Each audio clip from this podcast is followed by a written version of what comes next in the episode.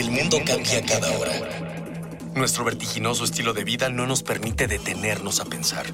Compramos, rentamos, vendemos, consumimos.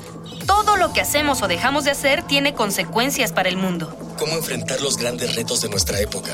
¿Cómo reducir nuestro impacto en el ambiente? El Programa Universitario del Medio Ambiente Puma y Radio UNAM presentan Ambiente Puma.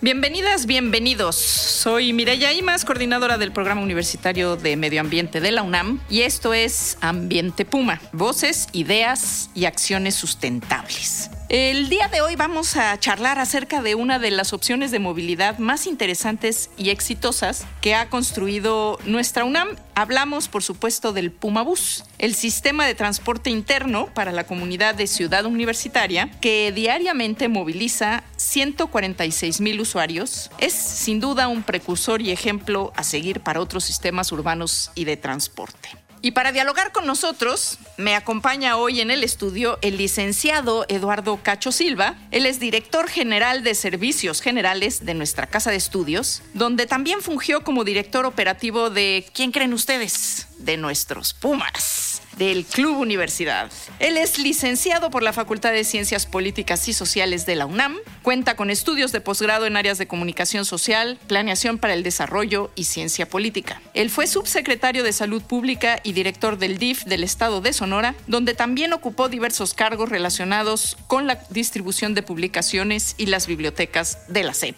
así como en programas para el desarrollo de comunidades indígenas y zonas marginadas. Actualmente se desempeña como director general le decía yo, de servicios generales de nuestra casa de estudios, en la cual se encuentra inscrita la coordinación del sistema de transporte interno, el Pumabus. Como ya es costumbre nuestra, antes de iniciar con nuestro invitado, vamos a escuchar sus voces, las voces de nuestros jóvenes, de nuestras y nuestros universitarios que nos escuchan. Y les vamos a preguntar qué les parece el sistema Pumabus y qué ventajas creen que tiene este transporte.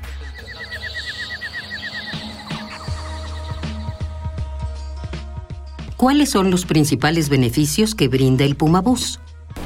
Pues que puedes recorrer toda ciudad universitaria sin que te cobren ni un solo peso. Y siempre son muy amables todos los choferes que me han tocado. Es económico, no cobran, eh, cubre bastante zonas de SU. Mm, pues es práctico, sí, más que nada lo considero práctico. Pues poder desplazarse quizá un poco más rápido y pues no sé, este, no cansarse. Bueno, definitivamente es un sistema de transporte excelente por el simple hecho de que es gratuito. La universidad es extremadamente grande y evidentemente eh, tener un transporte gratuito pues, es productivo para todos. ¿Cuáles son sus desventajas? Pues la verdad yo siempre me pierdo. Entonces que, no sé, a veces como que no están muy explícitos los mapas. Aunque si le preguntas al chofer, pues ya te dice, ¿no? Pero también a veces tarda muchísimo y que a veces está súper lleno. Pues podría ser que, no sé, a lo mejor a veces no están un poco bien programados. Más que nada en las noches, por la biblioteca central, filosofía y esas cosas, pues sí hay demasiada gente, ¿no? Y a veces ni siquiera entran ya la, la gente. Tomar el Pumabús en promedio te toma 25 a 30 minutos. Entonces, para llegar a tu salón de clases o a donde vayas a tomar la, la sesión, tienes que llegar mínimo una hora antes, porque si no, nunca, nunca vas a llegar a tiempo. Creo que esa es una desventaja muy, muy, muy grande, porque sí es demasiado el tiempo que se pierde esperando, esperando el transporte.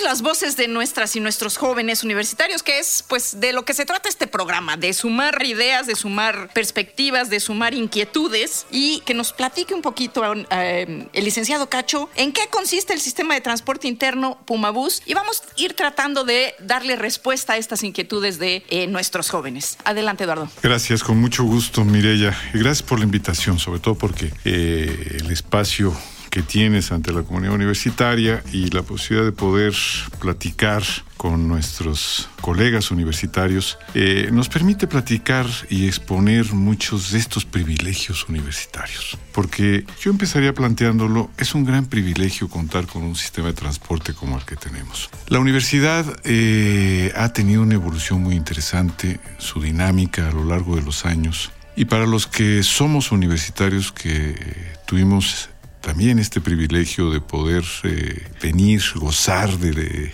los beneficios de sus aulas. Recordaremos que hace muchos años, en mi caso, pues no te tocó a ti seguramente, cuando la universidad en todos sus espacios venía creciendo con una población demandante de estudios profesionales y que esa demanda iba acompañada también con un tráfico de vehículos, un congestionamiento en todas sus arterias, todos sus espacios. Yo, recuerdo sobre todo la parte del calco central, digamos la que es parte de patrimonio de la humanidad. Eh, uno podría estarse casi media hora o más tratando de movilizarse de filosofía a economía, ¿no? Solo en ese tramo que no deben ser que ni 1500 metros, una cosa así, podía estar uno 40 minutos ahí atorado, ¿no? Terrible. Los que veníamos del. Eh, entrábamos por Avenida Universidad, que era la vuelta a la izquierda, cuando Avenida Universidad de doble sentido. Evidentemente estoy hablando de hace más tiempo, ¿eh?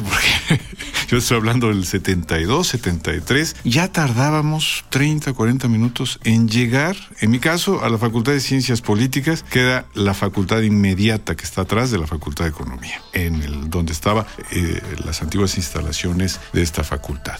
Entonces todos vivimos ese, ese gran problema, un problema de tránsito, congestionamiento. Los vehículos se estacionaban en ambos lados, del lado, del lado derecho y del lado izquierdo, y nada más había un espacio mínimo. Carril para circular. Terrible. Era un congestionamiento de vehículos para llegar y sobre todo los que llegábamos en la tarde, a las 4 de la tarde, a tomar nuestras clases o a las 7 de la mañana, eran las horas más terribles, desastrosas, desesperantes. Y durante muchos años estuvo viviendo esto. No fue sino hasta los principios del año 2000, cuando toma un poco más de crecimiento la idea de poner un servicio interno eh, que favoreciera, ayudara a la circulación de los peatones, pero no aún concebido como un sistema integral de vialidades. De movilidad. Se concebía nada más como una alternativa adicional para cubrir una necesidad peatonal de, movilización interna, sin que se estuviera dándole una óptica de mejorar las vialidades y sobre todo reducir la emisión de contaminantes. Que este es el punto más relevante este sistema de manera integral, no solo el Puma Bus, sino el Puma Bus, como tú bien lo señalas, es parte integral de un sistema, pues reduce el número de vehículos que se mueven por nuestro campus y con ello, pues las emisiones que generan. Y, esa, y esa cuestión, eh, Mireya, tú eh, seguramente ya te tocó en su momento cuando en 2007 se toman decisiones muy drásticas decisiones ya con un enfoque más integral, con un enfoque que buscaba precisamente agilizar las vialidades, reducir el número de vehículos que se estacionaban incluso en estos costados de, lo que es la zona central del campus universitario y generar también alternativas eficientes de movilización y con ello reducir precisamente las emisiones contaminantes de tanto vehículo que se atoraba ahí. Y fue una decisión eh, fuerte, difícil que se tenía que tomar con un cambio además de actitud conjunta de la comunidad universitaria, un cambio de cultura, yo creo que es, eh, uno de los temas que más se pueden rescatar de esta experiencia, es un cambio de paradigma, ¿no? De cómo nos movemos y, el, y de sujetar su majestad del coche a un transporte colectivo eficiente y que, bueno, pues por supuesto siempre se podrá mejorar y también vamos a platicar de ese tema. ¿Cómo se ha ido transformando en el tiempo de que, de que se origina el proyecto a la fecha? ¿Cuáles han sido los ajustes más importantes del proyecto? El más importante es que al momento de concebir este sistema de transporte, Pumabús, teníamos que tomar medidas drásticas en lo que es el manejo de las vialidades. Suspender drásticamente es ese estacionamiento anárquico que se daba en los costados de las vialidades. Tenía que ser una medida fuerte eh, evidentemente causó muchas incomodidades porque generan Usos y costumbres.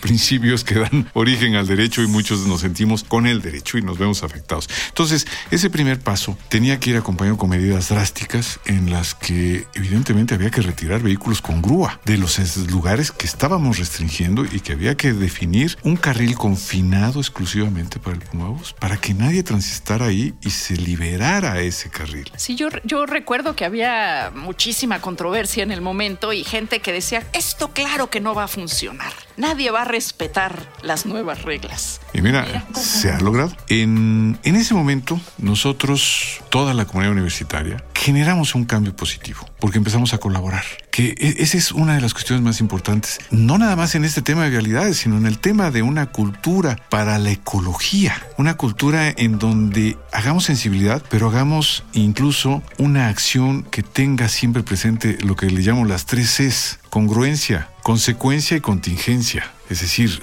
seamos congruentes al discurso, con acciones consecuentes, pero sobre todo continuas. Por eso la contingencia es fundamental, ¿no? Que seamos continuos y permanentes. Pero bueno, al final de, ello, como tú decías, ¿qué acciones se realizaron? Se tuvieron que crear también alternativas, alternativas como fueron los estacionamientos. Así es, y vamos a platicar de las alternativas, pero antes queremos que nos envíe usted sus comentarios, sus dudas y por supuesto sus sugerencias. Y ya sabe, en Twitter estamos en arroba pumambienteunam, en el Facebook estamos en Programa Universitario Medio Ambiente, nuestro correo electrónico electrónico info arroba puma mx, porque este espacio lo estamos construyendo entre todos y todas. Con sus voces estamos haciendo comunidad. ¿Cómo logramos hacer que un proyecto tan ambicioso, tan audaz, que realmente cuestionaba el paradigma del vehículo que se estaciona donde quiere, como quiere, de la movilidad a través de transporte colectivo? ¿Cuáles han sido los, los puntos más complicados, los momentos más difíciles para llegar a donde donde estamos el día de hoy. Como bien dices, para muchos ese paradigma del vehículo, del uso del vehículo, de tener el vehículo a la puerta,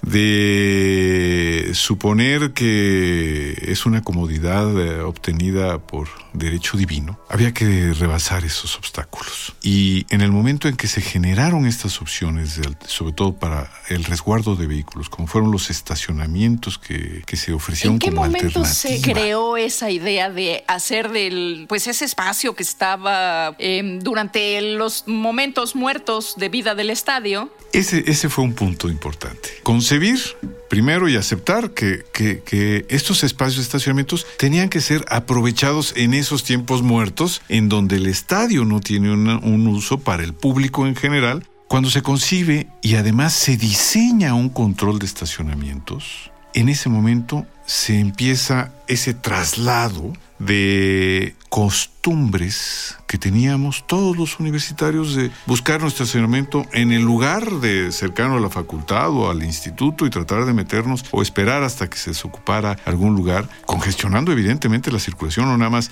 al interior del estacionamiento, sino además en las vialidades. Entonces se fue aceptando y sobre todo ahí se hicieron los puntos principales de aforo, donde las eh, unidades del Pumabus tienen sus paraderos y se da la principal mm, ascenso y descenso de pasaje. La comunidad lo fue aceptando. Se fue además adaptando a los horarios de los, de, los, tiempos de usuarios y sobre todo a, los tiempos en los que un autobús y otro llega por cada ruta, en el que, como mencionan en algunos, eh, como escuchamos en algunas de las entrevistas, tiene sus tiempos, tiene sus tiempos de recorrido y esos tiempos de recorrido se han venido reduciendo cada vez más, en donde enfrentamos todavía grandes dificultades por una cultura vial, que e, es, un tema que vamos a dejar si quieres al final, que, es, es, un tema que va acompañado muy estrechamente la cultura vial, precisamente con la cultura ecológica, ¿no? Así es, bueno, pues no se pierda nuestro siguiente programa porque vamos a cerrar esta primera charla y dejamos apuntadas muchas ideas, muchas dudas, muchas eh, análisis sobre este tema. Y bueno, yo quiero agradecer muchísimo eh, la presencia de Eduardo Cacho Silva y esto fue una coproducción de Radio UNAM y el Programa Universitario de Medio Ambiente,